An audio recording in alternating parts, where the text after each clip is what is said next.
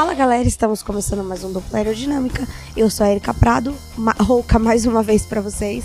E hoje nós vamos falar sobre o GP da Rússia. Todo mundo acordou 8 horas da manhã pra ver uma corrida que não acabava nunca, porque foi bem monótona. Tudo bem, Fernando? Tudo ótimo e preparem-se, senhoras e senhores, porque esse foi nosso treino livre, porque Turquia será às 7 da manhã, como, como nosso querido Cristiano Seixas informou no Twitter. Então, Nossa! é, o pior está por vir. A Turquia vai castigar a gente em breve, mas tudo bem por enquanto. Literalmente, nossa, nem tinha. Nossa, não. Fiquei chateada agora. Hashtag informei. Hashtag informei, foi bem isso. tipo, vocês que lutem. E falando em vocês que lutem, vamos falar dessa corrida de Sochi. E tipo, cara, a pista é linda, é no Parque Olímpico e tal. Mas, gente, aquela pista não dá corrida boa. E engraçado que foi uma corrida que iludiu a gente, porque nas duas primeiras voltas teve ali um safety car, um negocinho pra gente. Nem teve safety car, né? Foi virtual. Não, chegou a ter um, chegou a ter um no começo. É, na, na batida do Sainz, né, pra tirar ele. E aí, meu, você olhava aquilo e falava, meu Deus. E assim, peço desculpas porque eu tava com muito sono. Eu cheguei ontem quase uma hora da manhã da corrida da V de Piracicaba. Então, me desculpem, senhoras e senhores, mas eu não estava 100% plena. O meu corpo foi dar sinais que acordou na 25ª volta, quando ele pediu pra fazer xixi. Eu falei, ah, alguém acordou aí, hein, pessoal. Já fazia quase 40 minutos que eu tava acordada. Essa pista ela me lembra muito aquela pista que a gente tinha em Valência um tempo atrás, Nossa. aquela corrida de rua, que também era uma pista linda, maravilhosa, mas não tinha tantos trechos de ultrapassagem, então acabava que ficava o mesmo, a mesma coisa. E o horário também não ajuda, né? Então, na primeira parte da corrida tava naquele mau humor típico de você acordar 7, meia, 8 horas no domingo, mas a corrida realmente enganou, porque você teve aquela largada que foi típica de, de GP da Toscana, né? O que, que tá acontecendo? O Sainz bate, o Stroll bate, parece que vai ter alguma coisa, mas no final foi mais uma corrida estratégica e uma corrida ali no top 5 totalmente controlada. As brigas que tiveram foram mais pra trás, mas foi a corrida dentro dos conformes de CNTP, tirando a punição do Hamilton, mas já chegar nisso mais pra frente. Inclusive, falando de punições e etc., eu acho que o personagem principal desse fim de semana não foi os pilotos, foram a, foi a FIA. Porque a gente foi o Festival dos Punidos. Inclusive, eu nem sabia, vi no Twitter agora há pouco, que o álbum também tava pagando uma punição. Nem sei pelo quê. Pois é. E o que aconteceu, inclusive foi o que pegou o Ricardo, ter, e eu acho que foi o que pegou o álbum também, foi que naquela curva 2, se você saísse e cortasse a curva 2, você tinha que ir pelo caminho que o Sainz foi. Tanto é que o Ricardo assume a culpa, né? Quando o Ricardo toma punição, o, o, o engenheiro entra no rádio e fala, cara, a gente tomou punição de 5 segundos, e aí o Ricardo fala, eu vou mais rápido, eu vou pilotar mais rápido, e depois ele fala, essa, essa, a culpa foi minha, eu que cometi o erro. Então, muita gente esquecia de buscar aquele canto lá na frente, porque não é o seu reflexo intuitivo, né? Se você tá numa corrida, você quer voltar pra pista o mais rápido possível. Então, o Giovinazzi tomou ali, o Albon deve ter tomado ali, o Ricardo tomou ali, o Sainz, bom, o Sainz abandonou ali, então aquela curva ali levou uma galera. Agora, um abandono, falando de abandonos, né? Que a gente não entendeu direito o que aconteceu. Tirando essa largada caótica, a gente teve é, uma dança das cadeiras no pódio, né? Que assim, tá sempre o Bottas, o Hamilton e o Verstappen. E aí hoje eles praticaram a dança da cadeira e o Hamilton foi pra terceiro, o Bottas pra primeiro. E ele fez uma vitória, é, bem escrito aqui na, na pauta, como oportunista.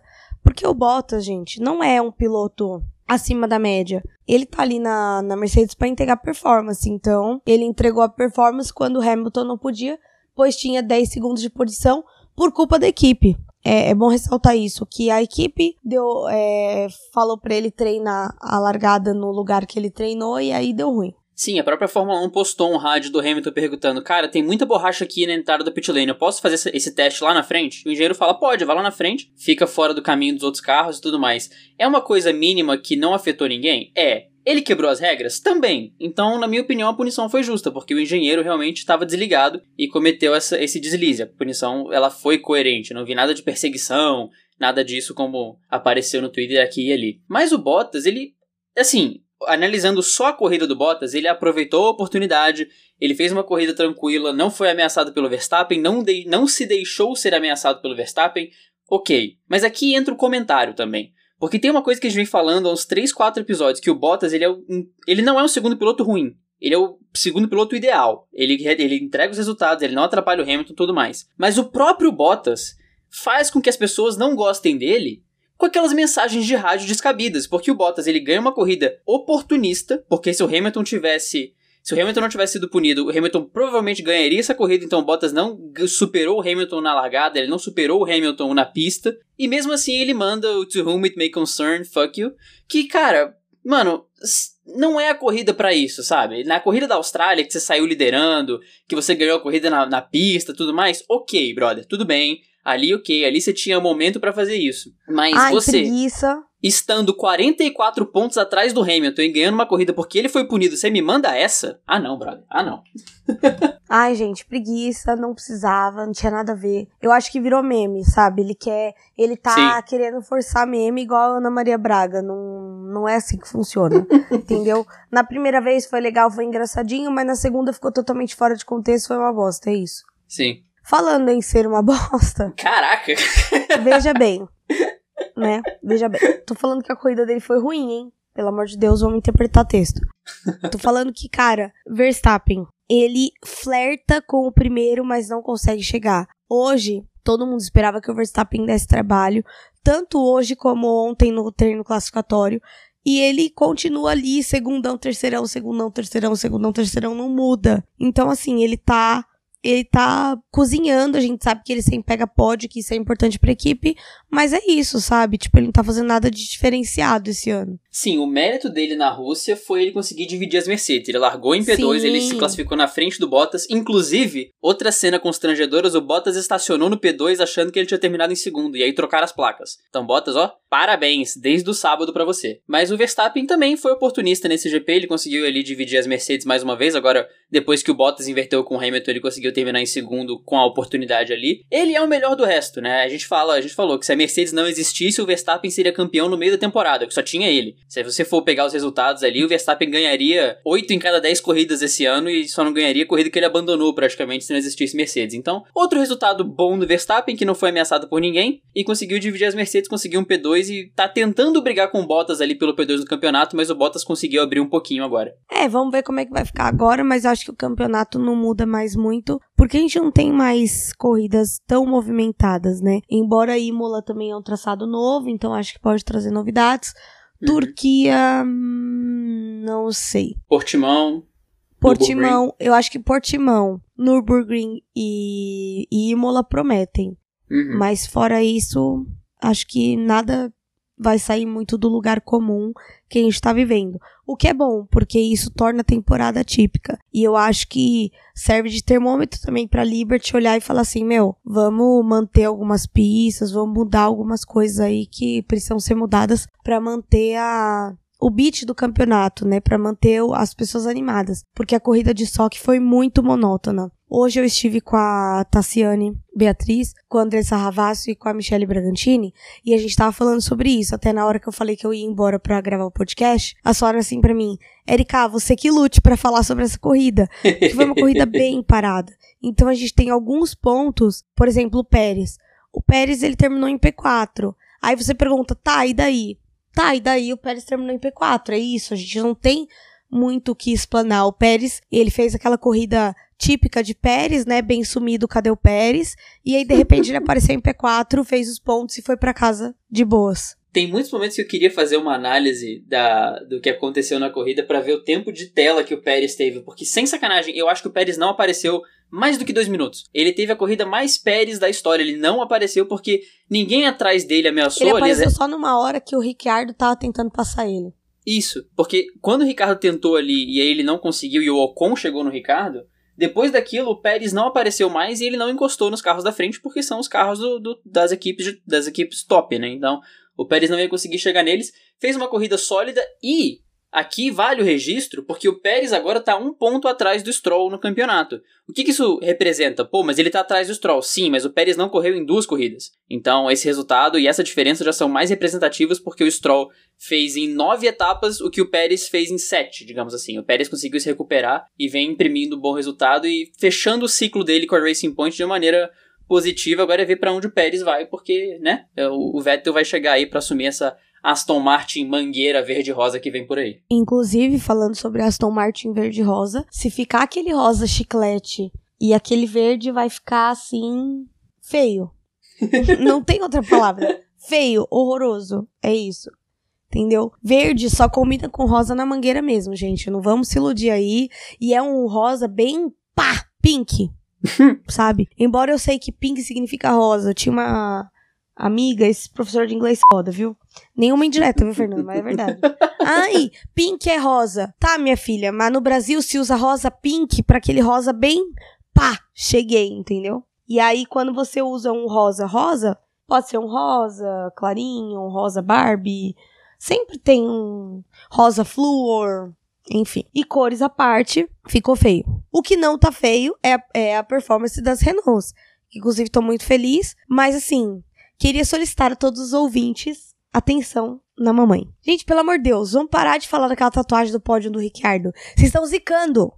Toda corrida é essa palhaçada de perguntar da tatuagem do pódio. Vocês estão zicando. Ele chega em P5, chega em P4, chega em P6 e não acontece. Vamos deixar, vamos fingir que a gente não sabe que a gente esqueceu. Aí quem sabe o pódio saia. E a Renault fez um ótimo GP constante ali pra briga entre o P5, o P4, sei lá mais que briga é essa, porque tá bem bagunçada essa briga no meio do pelotão, do terceiro para baixo tá bem bagunçado e a gente tá vendo eles ali eles fizeram P5 e P7. Inclusive rolou uma polêmica, né? Sobre o momento que o Ricardo foi, o Ricardo foi punido, que aí falaram, ah, o Ocon deixou ele passar. Gente, o Ricardo tava mais rápido. The end. Ele foi atacar o Vettel enquanto o Ocon ainda estava com distância suficiente para não conseguir passar ele. E foi essa decisão da equipe, deixa ele passar para ele tentar atacar o Vettel. Não vou problematizar isso. Um beijo. O Leclerc não? Que o Vettel ficou lá atrás. Ah, é o Leclerc, desculpa a iludida. Mas era uma Ferrari, vocês é entenderam? É isso, isso. Só, só errou dentro de casa, tá lindo. Mas foi uma troca sensata e lógica. E isso, na verdade, para mim é um bom sinal, sendo bem sincero, porque mostra que a, a, o, o entrosamento da equipe tá ok, sabe? Não tem ninguém reclamando em rádio, não tem ninguém querendo ser preciosista, não. Tá mais rápido, passou, beleza, fim, de, fim da história. O próprio Ricardo, que, que sofreu a punição, não só recuperou 5 segundos na pista, como admitiu o erro, então não teve crise, não teve chororô. Ele falou: é, realmente eu errei, vou recuperar esse tempo na pista e acabou. E o Ocon teve uma corrida ok, não foi nada espetacular, ele entrou nos comentários positivos pela pontuação dupla mesmo, porque o Ocon sozinho não entraria muito. Mas a Renault tá se reabilitando nessa briga, porque a McLaren teve mais um GP de morto no vivo morto, esse GP da McLaren não existiu. A Racing Point agora tá tendo os momentos irregulares e o Pérez conseguiu pontuar. O, o, o Stroll vinha pra uma corrida boa, mas o Leclerc Leclerc tirou ele na primeira volta e a Renault conseguiu capitalizar. Então a briga pelo, pelo P3 está aberta, sendo que nenhuma equipe consegue imprimir um ritmo muito constante. Por incrível que pareça, a equipe constante agora é a Renault que está conseguindo botar os dois carros nas pontuações com frequência. Então vale o registro, o Ricardo está sendo um pilotaço ali agora na briga com o Sainz e com o Pérez pelo melhor do resto. Então, outro grande desempenho da Renault que vem mostrando sinais muito positivos nesse final de temporada. Bom, já que você tocou no assunto do Leclerc, cara, o Leclerc operou um milagre com a Ferrari esse fim de semana e fez um P6. Tá ruim? Sim, tá ruim por uma Ferrari. Mas se fosse, por exemplo, uma Williams, a gente achava que tava tudo bem. Então tá tudo bem. Não tudo, tudo bem. Mas tá tudo bem. O desempenho do Leclerc foi importante porque na briga com a AlphaTauri, a Ferrari conseguiu abrir mais dois pontos. Ela tá 15 na frente. Se o Leclerc não faz isso, a AlphaTauri, que já falar daqui a pouco, colocou os dois carros nos pontos e ia conseguir encostar mais. Então, é aquela coisa pela dignidade agora. Sabe quando você tá perdendo o jogo por muito, você fala, cara, tem que fazer um gol, tem que fazer uma pontuação só pela minha dignidade, só pra não ser de zero. Ué, o 7 a 1 Pois é, o Leclerc em P6 agora é o gol do Oscar contra a Alemanha. Foi pela dignidade. Não tem muito o que fazer. Porque a Ferrari não quer terminar em P7 no campeonato, que vai ser totalmente vergonhoso. Mas o Leclerc fez uma corrida sólida, não foi ameaçado pelo Ocon, quando o Ocon caiu ali para P7. Conseguiu trazer alguns pontos para a Ferrari que são sempre muito importantes e não tem muito o que dizer além de uma puxada de orelha, porque ele rodou o Stroll gratuitamente na primeira volta. Ele conseguiu escapar de uma punição de 5 segundos, que seria fácil alguém dar uma punição pro Leclerc ali, mas ele que acabou com a corrida do Stroll no comecinho da prova. Inclusive, essa questão da punição foi uma coisa bem discutida no Twitter, né? Que, pô, o Leclerc deveria ter sido punido. É, sim, deveria. Talvez isso tirasse ele dos pontos, sim. Mas hoje acho que a FIA começou a notar que eles estavam causando muito e falaram, gente, vamos dar segurada, né? Senão daqui a pouco o povo vai vir bater em nós aqui. Vai juntar o quê? Mercedes, vai juntar Red Bull, vai juntar Ferrari, vamos, vamos o quê? Vamos apanhar de sair do autódromo, acabou a paz. Então, acho que eles deram essa segurada aí. Você ficou sabendo da treta com a TV finlandesa que rolou? Não, conta essa fofoca aí. Então, fofocaça, fofoca, fofoca internacional. O que que rola? O piloto comissário de prova hoje foi o Mika Salo, finlandês. E rola um, um bastidores aí que eu tava vendo no Twitter hoje, que quando o Mika Salo é comissário de prova, a TV finlandesa, digamos que ela recebe as punições muito antes da hora. Então, hum. tinha o comentarista da TV finlandesa estava cantando a pedra de que o Hamilton ia ser punido com, dois de, com duas de cinco segundos e que ele poderia receber duas de dois pontos na carteira antes da largada. E essa punição foi sair na volta 7, na volta 10, por aí. Então rola aí um, um papo bizarro de que o, o Mika Salo fica de papinho com o comentarista da TV finlandesa e por ser a Finlândia, isso não fica tão evidente porque não é uma língua que todo mundo fala e que é muito fácil virar, virar algo consistente na, na internet e virar algo de investigação. Mas tem esse tem essa aerotreta finlandesa aí, essa aerotreta nórdica rolando. E aí a gente tem que instaurar o quê? A CPI da TV finlandesa. Eu acho que deve rolar ali um papinho no grupão do Zap ali. Fórmula 1 Finlândia, tipo Fórmula 1 Brasil, sabe? Até porque a Finlândia não é tão grande, então deve ser fácil fazer um Fórmula 1 Finlândia, né? E aí o Mika Salo mete esse doido aí, fala pros caras e já era. É o que ele faz. É tipo o Giafone ser o comissário e o Burt fala antes da corrida, olha, o Hamilton vai ser punido, viu? E vai ser e vai tomar ponto na carteira também, viu? É tipo isso. É o cara tá tá transmitindo o que tá rolando. E falando de tretas, você até comentou da da treta da AlphaTauri com a Ferrari. Cara, a AlphaTauri tá fazendo desempenhos sólidos a várias corridas. Eles pontuaram hoje com o P8 e o P9. E assim, vamos tentar analisar essa competição. Duas equipes italianas, uma tradicional 100% e outra vai 0% tradicional, equipe moderna, patrocinador é, mudado, equipe nova, porque é assim, nome novo, equipe velha, né? Porque a gente sabe Sim. que a AlphaTauri é a STR. Imagina pra Ferrari perdendo construtores desses caras. Vergonha, vexame e humilhação, né? Tipo, é bem aquele meme mesmo. Gente, você pega essa realidade 15 anos para trás, 15 não, talvez 20, vai, porque não, não sei exatamente quando que a Toro Rosso começou a existir, mas isso que a gente tá vendo hoje seria uma Ferrari quase sendo ultrapassada por uma Minardi no campeonato, porque essa Toro Rosso é aquela Minardi lá atrás. É isso Verdade. que tá acontecendo. É, é isso que a Ferrari tá, tá, tá tendo de drama. Não, a briga dela tá sendo com a ex-Minardi e com a ex-Toro Rosso. Então, só de ver esse desempenho com pontuações consistentes e com vitória do Gasly e com os dois pilotos conseguindo imprimir o ritmo de prova legal, inclusive foi a primeira corrida desde o Japão 2019, eu acho, 2018, não sei que os quatro motores da Honda pontuaram juntos. Também tem esse destaque para a Honda, mas é um projeto muito sólido que só tem crescido. A AlphaTauri vem forte pro ano que vem, não forte brigar com a Red Bull, mas forte ser uma equipe legal ali de meio de pelotão. Já pode batalhar pelo quarto, né? Mas não vou ficar falando para musicar. Uhum. É, eu acho engraçado essa comparação com a, com a Minardi, porque, cara, brigar com a Ferrari sempre foi uma coisa muito tabu, né? E hoje a gente vê a, a Ferrari, ela tá sendo ela tá passando por uma maquilarização e uma Williamsação. Que ela tá. É uma equipe gigante da Fórmula 1 que tá se apequenando. Igual aconteceu com a McLaren e aconteceu com a Williams. Eu tava pensando nisso hoje, mais cedo. E isso me assusta, cara, porque as equipes tradicionais estão sumindo para dar lugar, entre aspas, muitas aspas, às equipes novas. E isso é um pouco estranho na Fórmula 1 porque significa que a, a tecnologia e os novos profissionais, talvez profissionais não consagrados, né, não é nenhum Pad Low e não é nenhum é, James Ellison e tudo mais, é, que vai trazer a vitória. Isso é muito bom na visão engenheirística da coisa, mas na visão equipe nem tanto, né, gente? É que a gente não teve oportunidade de ver uma passagem de ciclo tão clara na Ferrari, né? Porque às vezes é. a gente tem um, um, ano trash, na Ferrari é muito frequente, inclusive, tem um ano ou dois trash assim no meio e depois voltar a vencer. Mas desde a época do Schumacher, passou do Schumacher, teve ali Raikkonen e Massa, que mesmo sendo uma dupla inferior em relação ao resto, conseguiram brigar pelo título duas vezes. Deles foi pro Alonso, do Alonso foi pro Vettel, que ok. De Alonso a Vettel não ganhou título? Não. Mas também brigou pelo título com frequência. Agora que a gente tá tendo uma passagem da Ferrari para um momento de ok, vamos reorganizar a casa porque tá feio o negócio e vamos ver para onde vai. Então é estranho, é bizarro a gente ver e, e dá uma dosinha, porque é a mesma dó que a gente teve com a McLaren, que no começo é meme e depois vira dó. E a Ferrari, pelo menos, já vem mais forte pro ano que vem com o motor. Não vai ser nenhum motor Mercedes, mas não vai ser essa vergonha. Tem que ver como é que vai ser o motor da Ferrari ano que vem. É, vamos ver como será esse motor. Eu espero que a Ferrari se levante, se recupere para incrementar a briga da ponta do pelotão, sabe? Porque A gente não sabe até quando a Force India vai estar. Tá, a Force India. A Racing Point vai estar tá lá em cima. A gente não sabe qual o caminho da Renault, qual o caminho da McLaren. Principalmente que a McLaren vai mudar de motor.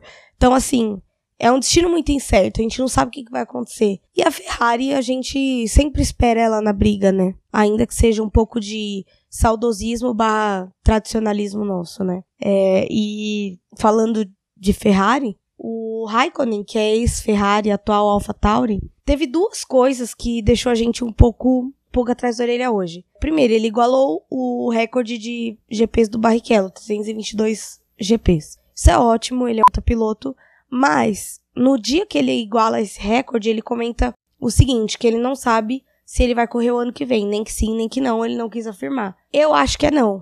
E você, o que acha? Eu acho que é não também.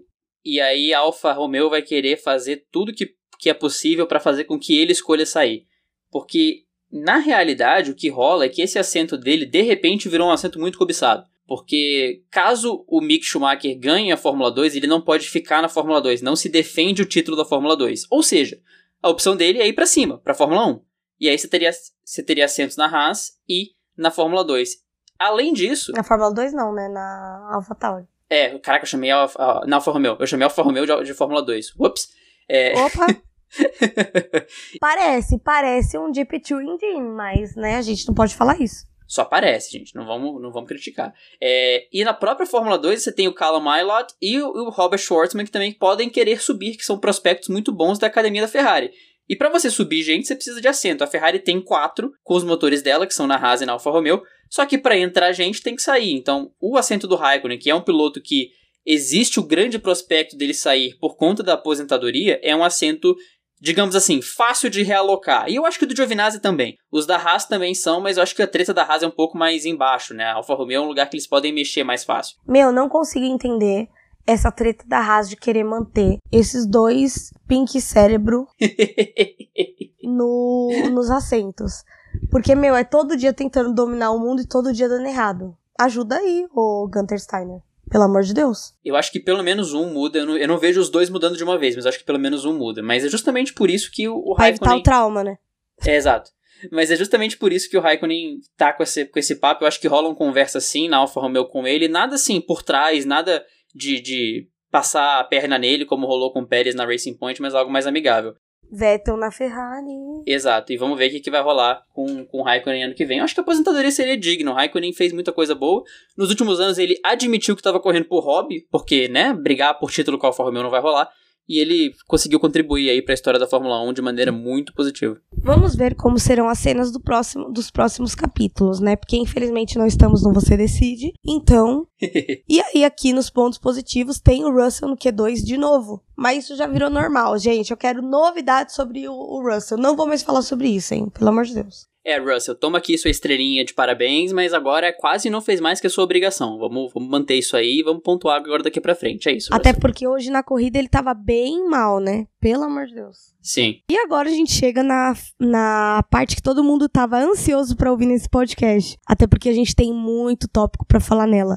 Não vamos falar mal de quem?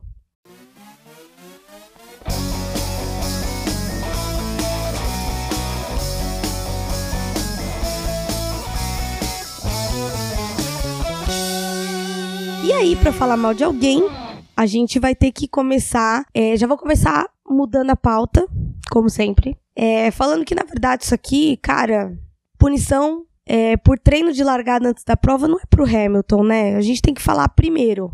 Mercedes, amada, como é que vocês mandam o piloto fazer um negócio legal? Vocês não leram o regulamento? Não receberam o MSN? o e-mail, o WhatsApp, o que fosse, eu acho que vocês ignoraram a mensagem. Isso é muito importante. Não pode ignorar a mensagem do amiguinho para não acontecer isso. Porque ele ainda perguntou se podia, e aí todo mundo, ah, pode. Aí, oh, foi punido, hein? Que pena, né?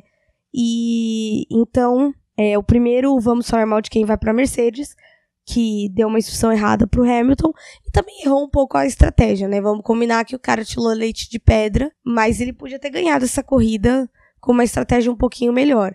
Embora, aí agora eu vou defender os engenheiros. Uma punição de 10 segundos, cara, ela ferra com tudo na sua estratégia. Não tem como você consertar um negócio desse. Você conta com outras intempéries durante a corrida, que não aconteceram. Então, infelizmente, não tinha também muito milagre que eles pudessem fazer. É, a, o, o, a punição do Hamilton, ela foi exatamente o que aconteceu com o Stroll. Porque quando ocorreu o incidente do Stroll, todo mundo, eu incluso, todo mundo não, né? Não é legal generalizar. Mas muita gente, eu incluso, achou que o Stroll tinha rodado sozinho, porque foi o que pareceu quando... Eu também achei que era estrolada da semana. Pois é, quando rolou a câmera ao vivo, pareceu que tinha sido o Stroll. Quando voltou, a gente viu o toque do Leclerc e aí rola aquele, ok, vamos absolver o menino Stroll, não foi culpa dele e tudo mais. Aí, quando começa a corrida e falam que o Hamilton fez, treinou largada fora do lugar tudo mais, você começa a falar, pô, Hamilton, 20 anos de curso, cometeu um erro desse, que estranho, pô, não sei o quê.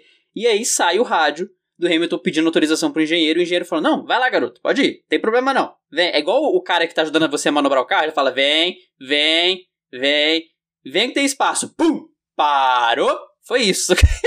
é tipo, foi exatamente isso. Chorrindo, né? Uhum. é, e a segunda fala mal, cara, é a FIA. Ô, FIA, vocês estavam estressados hoje? O que, que tá acontecendo? Foi a chuva da punição. Teve punição ali. Tudo bem, todas foram merecidas, não teve nenhuma punição absurda. Mas eu achei que a punição do Hamilton foi só um pouco exagerada. Acho que não precisava de tanto. Sim, e assim, nas próprias punições dos outros em relação à curva, é aquele negócio, quebrou a regra, merecia punição? Sim. Mas eu não sei, cara, a punição de 5 segundos, às vezes ela parece muito forte para algumas coisas. Você ficar punindo todo mundo com 5 segundos, mexe na ordem da corrida. para quem assiste não é muito especialista nisso, às vezes não fica claro. Então, sei lá. Por exemplo, pra galera que, que furou aquela curva uma vez, será que uma punição interessante não seria falar para ele fazer o mesmo caminho na volta seguinte? Que ele perde tempo ali, ele faz aquela rota de novo, então você fala, cara, você não fez a. Você não passou por dentro das plaquinhas ali na, na volta 20 entre a volta 21 e a 23 você tem que fazer aquela rota, porque você vai perder tempo e ali você vai estar tá estar tá compensando o que você não teve antes. Talvez seja uma saída mais mais justa e mais fácil para quem assiste e não é tão especialista assim, sabe? Sei lá, às vezes, às vezes fica muito. Parece que eles querem seguir muito o regulamento na risca pura da lei e, e prejudicam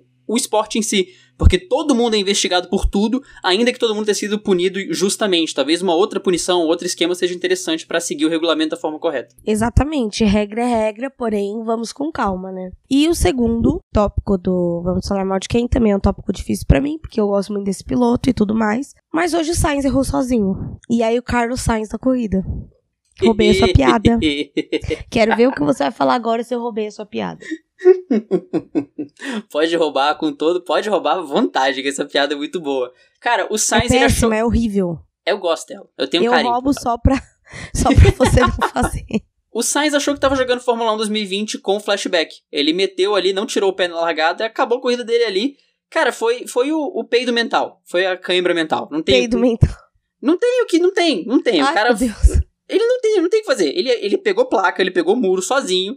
E foi isso, Sainz. Parabéns. Você teve ali sua câimbra ou seu peido mental, escolha a versão que você não, quer. E ele deu uma reclamada sobre isso daí, né? Cara, e, e, eu não vou falar que eu vou defender o Sainz, mas aquele caminho de rato ali tava muito apertado.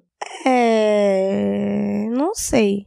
Teve gente que passou e não bateu, a maioria não bateu, então. É, o Grosjean levou a placa, o Sainz levou o muro. É, acho que o Grosjean fez a escolha correta.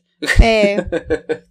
Quem perde menos, né? Mas acho que tava apertado, porque aquilo ali é tipo na Itália, que se você passa reto na primeira curva, eles fazem aquele zigue-zague. Só que aquela, aquela fatia de muro que tava sobrando dificultava muito. Eu aposto cinquinho aqui que ano que vem aquela fatia não vai existir mais. Porque Também realmente estava apertado. Não, e detalhe, né? O... E na Itália, o Vettel pegou uma daquelas placas e estourou ela pra cima, né? Então. acontece nas melhores famílias ou não. E falando de Vettel, cara, que pancada do Vettel no classificatório. O Vettel quase enrola o Hamilton, né? O Hamilton Sim. não. O Hamilton ficou pendurado no Q2 porque o Vettel, primeiro ele teve a volta deletada, culpa dele mas depois o Vettel bateu na, na segunda volta do Hamilton no Q2. Cara, o Vettel batendo, ele dá uma dó, porque o Vettel ainda ajuda a limpar a pista, cara. Você fica até com dó do Vettel. Você quer criticar, você fala, não, pô, o cara tá limpando a pista, não tem o que fazer. Ele pega o bico, bota. É aquela pessoa que você não tem como odiar ainda que você queira, né? Sim, ele pega o bico, bota no carro, fica olhando, ajuda os comissários. Então, esse lance deu dó, mas a corrida dele, cara, Ferrari, é, é, é, difícil, porque o Leclerc termina em P6 e o Vettel termina em P13, e você fala, ok, ou o Leclerc foi muito bem, ou o Vettel foi muito mal, ou esses equipamentos não são iguais. Então avaliar os dois é relativo. Então, qualquer coisa que a gente vai falar do Vettel, assim como o álbum, é aquela coisa, pô, a corrida foi ruim, ele não apareceu, mas será? Sabe? Fica aquela coisinha. Então, fica o registro a corrida do Vettel, mas com o asterisco de é a Ferrari, né? É, complicado, né? Foi um GP bem Ferrari 2020. Na verdade, 2020 tá um ano bugado, né? Porque pra Ferrari não seria. Tudo bem, Ferrari já não vinha bem, mas as expectativas já eram baixas, porém, parabéns, né? Conseguiram afundar mais o negócio que já tava ruim. E acho que o Vamos Falar Mal de Quem hoje é isso, né, Fernando? Porque você colocou um, um tópico aqui que você já falou, então. Hoje nem. Pra vocês verem como o so, Sochi foi monótono, a gente nem tem o que falar mal. Não tem nem assunto para inventar pra falar mal, gente. É o auge da corrida monótona. Vamos tirar a Sochi, gente. O Putin não tá nem aí pra esse negócio. a minha única observação sobre o último tópico, que era o Grosjean falando dane-se o isopor, eu vou atropelar as placas, foi que ele proporcionou a cena que todo jogador de videogame gostaria de ver, que foi a galera botando a placa de volta. A galera enfiando a placa, tipo, caraca, pega a placa reserva, pelo amor de Deus, cadê? Cadê as placas reserva? Não, cara, e o pior que assim, é, você falou disso, na Fórmula V a gente tá com essas placas de isopor. Cara, uhum. é um trampo do caramba. Você tem que furar o chão e aí tem uma aquela estaca, né? É uma estaca, pode ser de madeira ou de algum outro material, para colocar no buraco. Então, tipo, meu, é um saco aquilo. É horrível. O Valés teve um tweet sensacional que ele tweetou: Caraca, os, os comissários estavam correndo para colocar a placa de volta, que eles falaram assim: pô, vai rápido, porque senão o Vettel vai aparecer aqui e vai querer colocar isso aqui também, vai querer fazer o nosso trabalho. Vamos rápido fazer nosso job. Loucura. Foi muita correria, eu achei bem engraçado porque eu tinha visto colocarem, mas não sabia que era o mesmo sistema, né? Então tem algumas coisas que mundialmente não mudam. E agora vamos falar das nossas aerotretas da semana.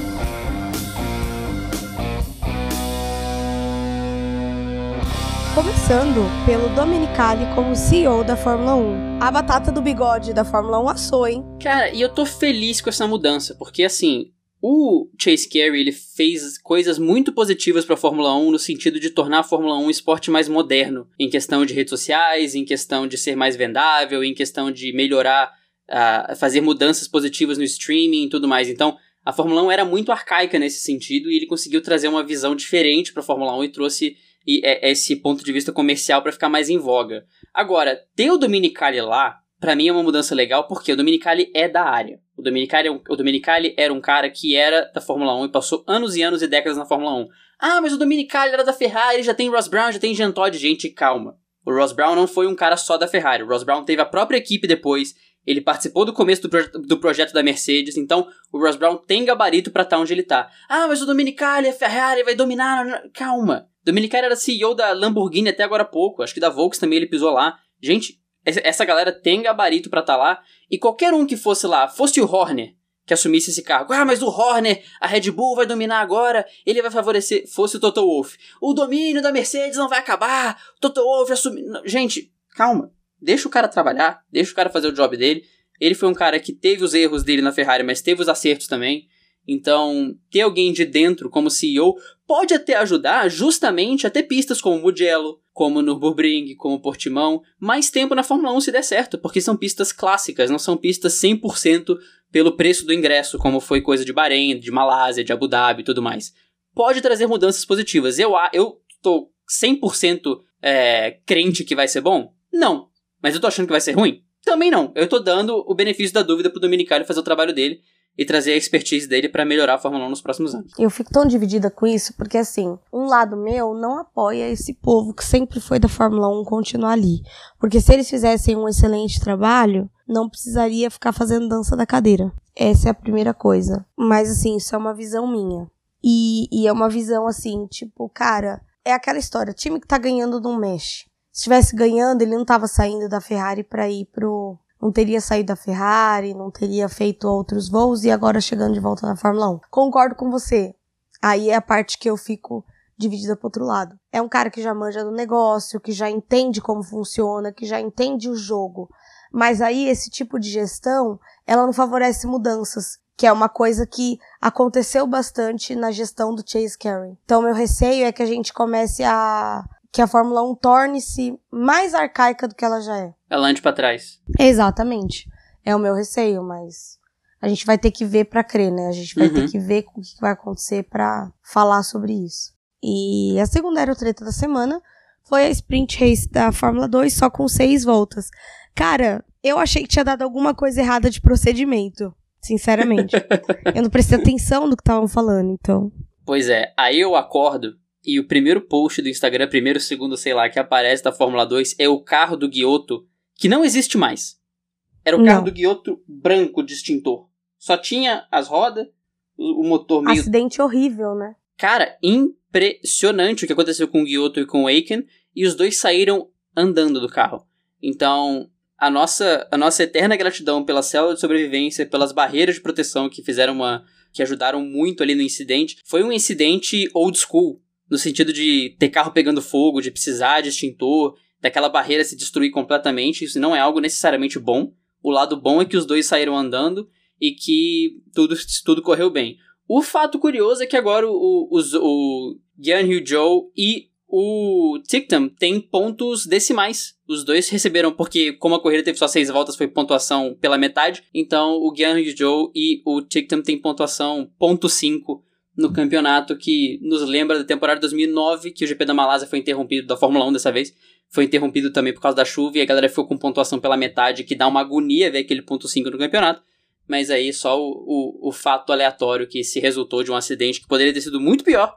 Mas hoje em dia, esse tipo de coisa, a gente pode ficar um pouquinho mais tranquilo, mas não pode ficar confortável, porque a gente sabe que às vezes dá um ruim forte. Exatamente. Eu, eu me assustei com aquele acidente, porque assim, eu acordei e aí eu vi que tinha uma movimentação no grupo, falei, ué. E aí eu fui ver o acidente, realmente foi bem feio, graças a Deus nenhum dos dois se machucou, mas assim, assustador, né? E tem que, cara, nem sei como avaliar aquele acontecimento. Foi tão surreal o carro todo branco de extintor, porque, cara, por um segundo, se ele não saísse do carro, ele ia tá no meio do fogo. Então, foi bem, bem bizarro, assim. Mas, assim, fora isso, digamos que a corrida foi aceitável, vai. Pelo incidente de corrida.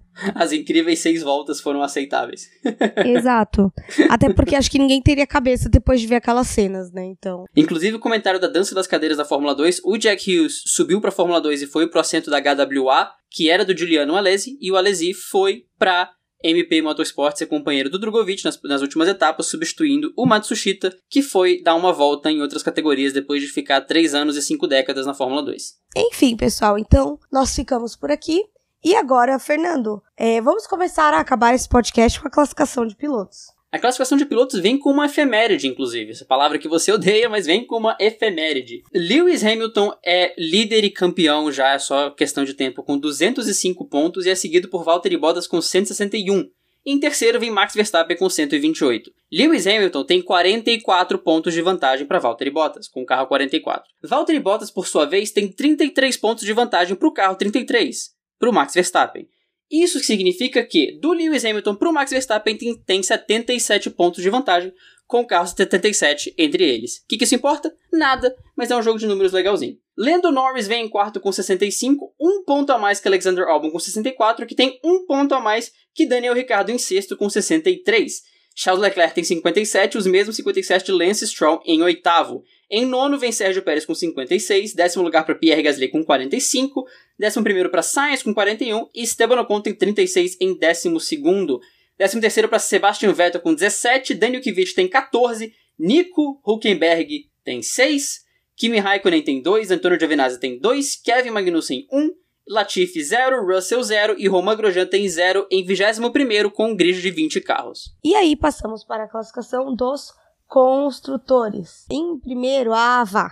A Mercedes com 366 pontos, depois de um abismo e do pré-sal, a Red Bull em segundo com 192 pontos, em terceira a McLaren com 106, quarto a Racing Point com 104, quinto a Renault com 99. Então a briga pelo terceiro permanece em aberto. É, em sexto a Ferrari com 74 pontos, em sétimo a Alfa Tauri com 59 pontos, em oitavo a Alfa Romeo com 4 pontos, em nono a Haas com 1 ponto e em décimo a Williams sem nenhum ponto por enquanto. Infelizmente, os pontos do Russell ainda não chegaram. Vamos ver pro ano que vem, né? E agora nós entramos na parte de reconhecimento desse podcast para falar dos nossos queridos Best Fans. Fernando, quem foram os best fans do Twitter? No Twitter nós tivemos o nosso sempre confiável e sempre jumpstar de Léo Fischer de manhãzinha, a Erika Fioranelli com nome de famosa também, Ítalo Lopes, o McLaren Depre, que foi best fan umas três vezes falando da gente, a Júlia Vietes, o arroba Villian5, que eu suspeito que é Vilhena, mas arroba Villian5, Letícia Eichhoff, eu vou errar seu sobrenome por algum, de, de algum jeito, desculpa, Vitor Adame, arroba Felipe SF17, Gabriela Dias, Max Souza e o também sempre confiável, sempre frequente, sempre por aqui, o nosso fazedor de vinhetas da galera, Jonatas Mello, que estará de volta em breve. E no Instagram? No Instagram nós tivemos o nosso querido Jonatas Mello novamente, o Rian Rodrigues, a Júlia Vieites, o Felipe Santiago e a Graziele. Graziele, inclusive, minha amiga que eu vi na sexta-feira. Obrigada, amiga, por tudo e estamos juntas sempre. E agora nós temos um áudio para ouvir, certo, Fernando? Certo, eu acho que o Jonatas Mello é o primeiro best fan que faz o hat trick. Ele fez Instagram, Twitter e áudio. Parabéns, Jonatas, que olha, esse foi foi único. Deixa eu pegar o áudio dele por aqui. Fala, Erika, fala Fernando Jonatas aqui. É, só queria fazer alguma observação. Eu não sei se isso vai entrar na pauta desse episódio ou não. Como que vocês ah, enxergaram, mas para compartilhar com vocês de que na minha, na minha concepção hoje a gente tinha que incluir tanto a Mercedes quanto o Hamilton não Vamos Falar Mal de Quem. Porque primeiro o Hamilton parar para fazer uma um treino de pit stop fora do lugar. Tipo, o Hamilton 20 anos de curso, não sabe onde é que fica, onde é que pode, quando que pode, quando que não pode. E segundo a Mercedes, porque quando ele foi fazer o segundo treino, ninguém se deu ao trabalho de abrir o rádio. Falou, cara, não, não faz isso não, faz isso não. Tipo, segue, segue, segue. E ninguém para avisar ele. E aí depois ele chilicou no rádio que o Bono falou, ó, oh, o Verstappen tá 39 segundos. Ele falou, não quero saber. Tipo, acho que o Hamilton hoje não tava muito no eixo dele, assim, não tava muito coordenado. Mais uma vez, parabéns pelo trabalho. Desculpa a musiquinha infantil de fundo, mas o Heitor tá perto de mim aqui. Mas mais uma vez, parabéns pelo trabalho. amo vocês. Um abraço. Que fofo esse áudio. Bom, sem saber, a gente já colocou a Mercedes, porque como a gente disse, pô, os caras tinham que ter avisado. E, e assim, mas o que ele falou é verdade. O Hamilton 20 anos de curso, não saber onde pode onde não pode fazer treino de largada é meio complicado, mas entendo que eles confiam na instrução da equipe. Se a equipe mandou fazer, eles fazem. O que tá certo, o que é o real, eles são pagos para isso, mas a equipe tem que se responsabilizar por esse negócio, né? Então, complexo. Um grande abraço pro Jonatas, pra é, esposa dele e pro Heitor, esse mascotinho do dupla aerodinâmica que já é louco por velocidade. E agora a gente encerra esse, esse programa, nos despedindo de vocês, é, falando que para participar dos Best Fans é só vocês postarem, é, compartilharem ou no stories do Instagram, marcando o, arroba de aerodinâmica, ou no Twitter comentar ou compartilhar o nosso podcast com comentários, é arroba Aerodinâmica no Instagram e no Twitter. E para me encontrar nos meus perfis pessoais, para conversar, trocar alguma ideia ou perguntar alguma coisa, arroba Ericoke é, no Instagram e arroba Eri no Twitter. Eu fico por aqui até semana que vem com o GP de. De onde, Fernando? GP da Alemanha daqui a duas, então semana que vem já falar sobre alguma coisa aí. A gente vai ter que gravar aí alguma coisa, mas fiquem na expectativa então. um forte abraço para todos. Aliás, já fica a correção que eu tenho que começar a me acostumar, vai ser o GP de Eiffel, não o GP GP da Alemanha, porque GP da Alemanha é o nome é de Hockenheim, Hockenheim que tem os, os direitos, enfim, nomes de GP bizarros no ano de Eiffel 2020. pra mim me lembra Torre Eiffel, não é a mesma pois coisa é, não, né? Pois é, a, a, capa vai ser a Torre Eiffel, inclusive, brincadeira, é. Meu Deus! se você quiser me encontrar nas redes sociais, arroba FBrandoCampos no Twitter e no Instagram, e se você, querido ouvido, nos escuta no Apple Podcast, não deixe de deixar as cinco estrelinhas pra gente, porque elas são muito importantes para nós. Se quiser mandar um áudio assim como o Jonatas Mello, também pode usar o link que tá na descrição de todos os episódios, que inclusive estão na maioria dos agregadores por aí, Spotify, Google Podcast, Apple Podcast, tem para todo, todos os gostos. Eu vejo vocês semana que vem. Um grande abraço a todos. Não espirra na cara de ninguém e não lambe nenhum poste na rua. Nem um corrimão e não compartilhe canudo com um amiguinho. Tenho visto isso. muito isso. E não usa faça. canudo de biodegradável. Tartaruga não precisa compartilhar canudo com você. É... Exatamente. um beijo, um queijo e até a próxima. Falou!